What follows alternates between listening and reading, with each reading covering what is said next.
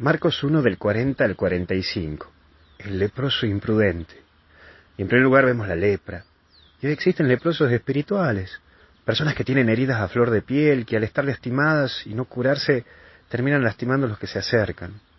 Por eso se terminan, o se les terminan aislando a este tipo de personas. Otra de las cosas es que tienen olor, son tóxicas, porque lo único que hacen es hacer pasar mal momentos o momentos de tensión. No disfrutan de la vida y no dejan disfrutar a otros de la vida. Hasta te hacen sentir mal a vos, de cosas que vos no tenés nada que ver.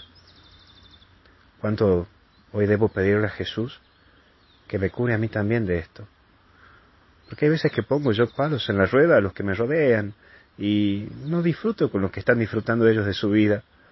O le buscan la quinta pata al gato, o yo le estoy buscando la quinta pata al gato para, para dejarlo preocupado, o para decir, sea tan así, o busco que el que me cuenta algo lindo tenga algún defecto, como para dejarlo algo de preocupación y decirle, pero no te has fijado en esto, no te has fijado en el otro, y trato de meterle púa como para que se preocupe, para que no se alegre tanto.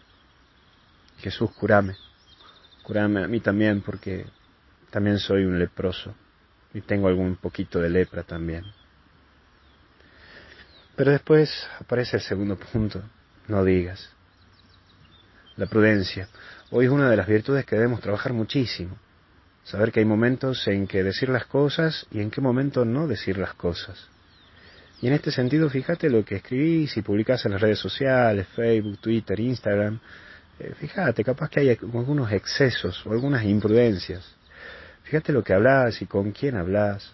Hay veces que la lengua se nos estira de más hasta el aprender a cambiar de tema cuando la charla se pone un poco pesada o densa, o saber darte cuenta cuando quieren sacarte información de alguien o de algo, y a la cual tenés que ser prudente.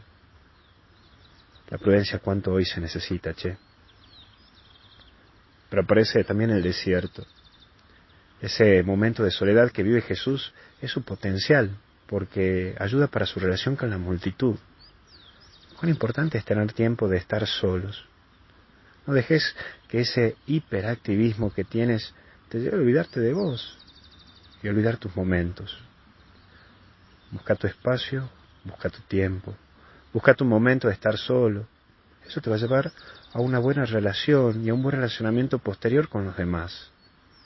Y cierto, me olvidaba, los tres pilares de la iglesia que habíamos hablado de la formación, ¿se acuerdan?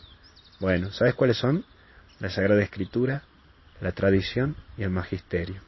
La Sagrada Escritura es, bueno, la Biblia, como bien conocemos, la tradición, desde la muerte del último apóstol hasta el siglo IV aproximadamente, lo que nos dejaron propiamente los escritos de cómo se iba formando los primeros cristianos.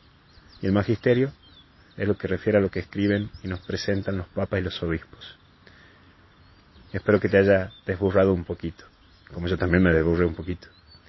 Que Dios te bendiga y te acompañe en el nombre del Padre, del Hijo y del Espíritu Santo y hasta el cielo no paramos.